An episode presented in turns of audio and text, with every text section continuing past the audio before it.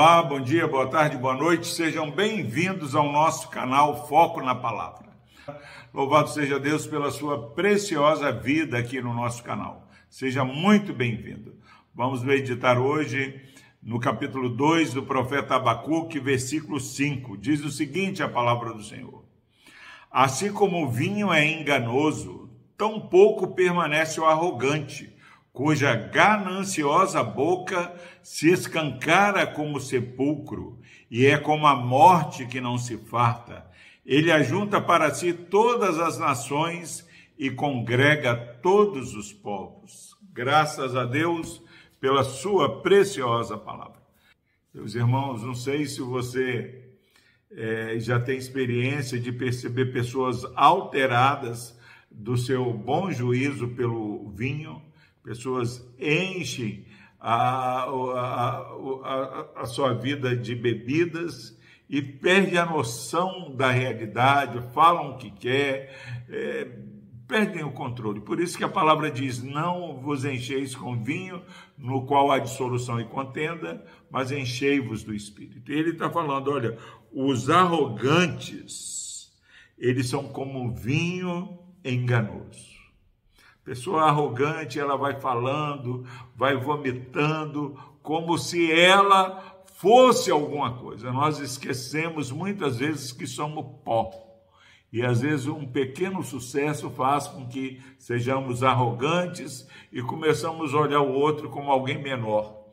E a Bíblia falou a esse povo, os caldeus, que também é uma reflexão para todo homem, eles são arrogantes. E a arrogância deles é como vinho que é enganoso. O arrogante não tem noção da sua fragilidade, da sua finitude. E ele diz mais: a gananciosa boca se escancara como o sepulcro. Meus irmãos, a pessoa arrogante, ela não tem limite, ela vai querendo cada vez mais, é como o sepulcro, é como a morte que é, não se farta, sempre ela eh, leva outras pessoas. Já pensou, meu irmão, minha irmã, você que viu essa pandemia do Covid ceifando vidas, a morte é, arrombando as portas de maneira insaciável no mundo todo, não tinha lugar para segurança, assim era o arrogante. Ele é insaciável. Mas ele fala assim: é enganoso, tampouco permanece o arrogante.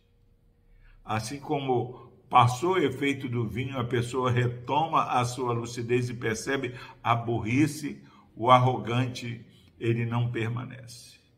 Rapidamente, Deus baixa a bola e mostra a sua limitação, a sua necessidade da graça e do favor do Senhor e ele diz o seguinte: ele ajunta para si todas as nações e congrega todos os povos.